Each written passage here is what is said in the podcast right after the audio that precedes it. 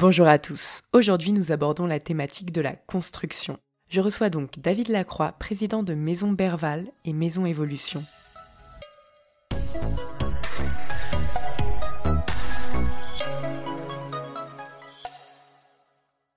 David, ma première question, quels sont les avantages de faire construire sa maison?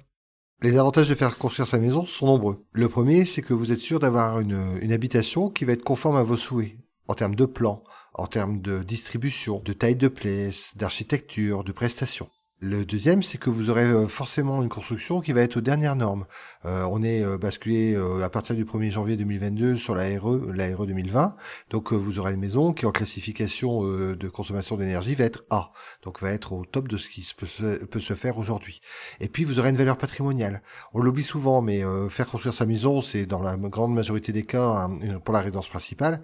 Et la résidence principale n'est pas taxée lors de la, la revente en plus-value. Donc vous construisez un produit neuf qui est au goût du jour, avec des plans et des prestations qui sont dans l'air du temps, et vous constituez une valeur patrimoniale qui vous permettra d'engranger une plus-value sans taxation.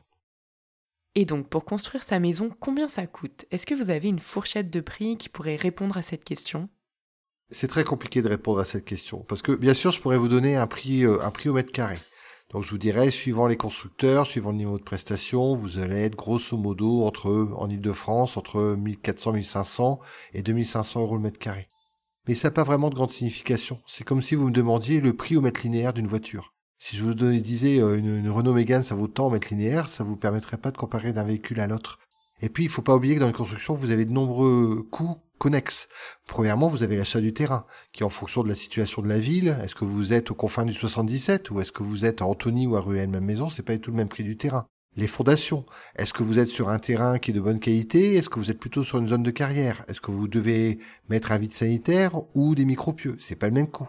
Euh, vous avez l'aménagement. Est-ce que votre terrain est plutôt en pente? Est-ce que vous avez des mitoyennetés? Est-ce que vous devez clôturer? C'est encore un coût supplémentaire. Et puis il y a le dernier point, c'est la taxe d'aménagement qui varie selon les communes. Donc c'est difficile de vous répondre à cette question. Ce que je peux vous dire, c'est que moi, ce que je vois en Ile-de-France, euh, euh, suivant les marques que j'ai la chance de, de, présider, on va être sur les budgets les plus petits, tout compris, sur des choses qui vont tourner à 450, 500 000. Pour les plus gros, il n'y a pas de limite. Il y a des projets qui sont à quasiment 2 millions d'euros. Parfait, mais finalement, est-ce que faire construire, c'est plus cher que l'ancien ou que le neuf, en répondant distinctement? Décidément, vos questions ne sont pas les plus simples. En prix au mètre carré, vous allez être forcément, je pense, un peu plus, un peu au-dessus euh, du neuf. Pourquoi? Parce que aujourd'hui, le foncier a suivi l'évolution du marché. Donc, vous allez avoir un niveau de foncier qui va être un certain niveau de prix. Et puis, vous êtes sur les dernières technologies dans le neuf. Donc, euh, ça va être forcément, à, comparaison comme ça, je dirais de prime abord avec l'ancien, plus cher. Faut pas oublier que sur l'ancien, vous allez comparer avec une maison, par exemple, que vous allez acheter, mais il faut pas oublier que vous aurez sorti souvent un coût de rénovation, soit parce que énergétiquement la maison est dépassée, et puis et ou parce que architecturalement dans sa distribution elle ne correspond pas à vos attentes. Donc au final, quand vous ajoutez ces coûts, la différence devient beaucoup plus minime. Puis il faut pas oublier que même si vous achetez dans l'ancien et sans faire de travaux, à la revente vous revendrez un bien qui sera le même que celui que vous aurez euh, euh, acquis précédemment. Avec le neuf, vous allez mettre sur le marché une maison qui sera aux dernières normes. Donc il y aura également une plus-value à la revente. Donc je dirais de prime abord, le neuf peut paraître plus cher que l'ancien, mais au final, en termes de revente et en termes de comparaison technique, en fait, le, le neuf remarque un avantage par rapport à l'ancien. Très bien, et combien de temps ça prend à peu près à partir du moment où on décide de faire construire? Alors, je vais, avoir une vision un peu plus euh, globale. Vous avez trois grands temps. Le premier grand temps, c'est euh, de vous décider pour savoir avec euh, quelle, entreprise, quel constructeur vous allez procéder à votre construction. Donc, il y a un, phénomène de comparaison, il y a un phénomène de, de choix architectural, de choix de prestations, et ça mûrit dans l'esprit des clients. Et ça, ça peut des fois prendre 3, 4, 5, 6 mois chez les clients. Après, il y a la signature du contrat et on rentre dans la phase administrative. Donc la phase administrative, c'est la validation du contrat par le constructeur, c'est un choix plus affiné sur les prestations, c'est des mises au point, c'est le dépôt du permis, c'est euh, des fois des, des, compléments de PC dus à des mairies qui euh, sont euh, plutôt très regardantes sur, sur le PC, des fois des recours des tiers, donc des choses qui peuvent rallonger ce délai. Mais en règle moyenne, ce délai va être à 9 mois.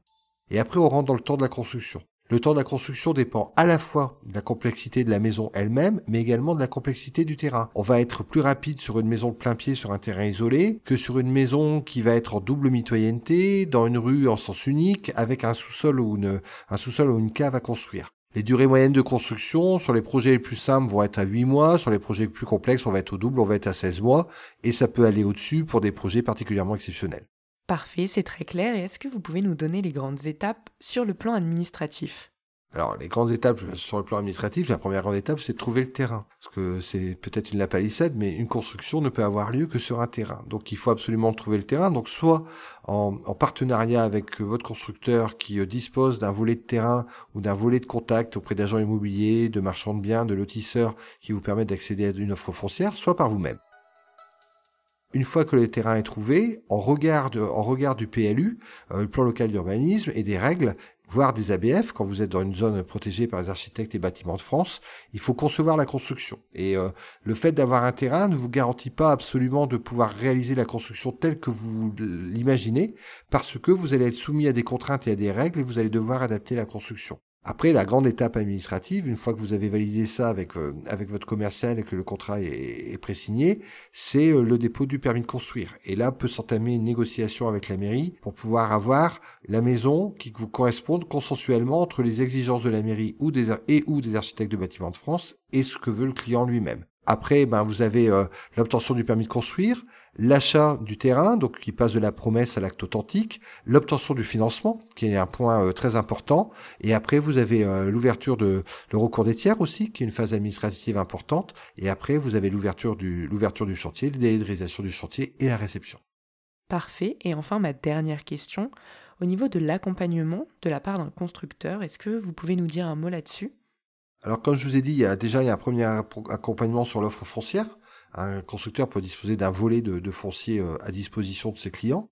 Le deuxième, c'est sur la conception de la maison. Le travail du constructeur en ce sens est, euh, gracieux et intervient avec en partenariat avec nos clients pour trouver le meilleur projet qui puisse passer sur le terrain compte tenu de la réglementation locale. Après, il y a bien sûr l'accompagnement du constructeur sur le dépôt du permis de construire, de répondre aux éventuels compléments euh, et de d'obtenir ce, permis de construire.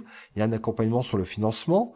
Il y a également un accompagnement de la part du constructeur sur la procédure d'achat du d'achat du terrain euh, et de veiller avec le notaire que ça se fasse au plus vite. Et puis après, bien sûr, le principal accompagnement du constructeur, c'est sur la construction avec un conducteur de travaux dédié qui est votre interlocuteur, qui doit euh, répondre à vos questions, faire des visites régulières, faire des comptes rendus réguliers, corriger les éventuelles euh, imperfections qu'il peut y avoir en cours de chantier. Il faut pas oublier que la maison est un produit vivant, fait par la main de l'homme, donc c'est pas un produit fini qui sort d'une usine, donc c'est quelque chose qui se construit avec le temps, d'un dialogue permanent entre le constructeur, son conducteur de travaux et le client, jusqu'à la réception. Et après, le dernier accompagnement, c'est que vous rentrez dans la garantie décennale, et pour tout sujet qui pourrait survenir après, le constructeur reste votre interlocuteur pour pouvoir répondre et euh, résoudre les petits dysfonctionnements qui pourraient apparaître au fil de l'usure. Merci beaucoup David d'avoir répondu à nos questions. Si vous avez aimé cet épisode, n'hésitez surtout pas à le partager autour de vous. C'était l'immobilier décrypté par Se Loger.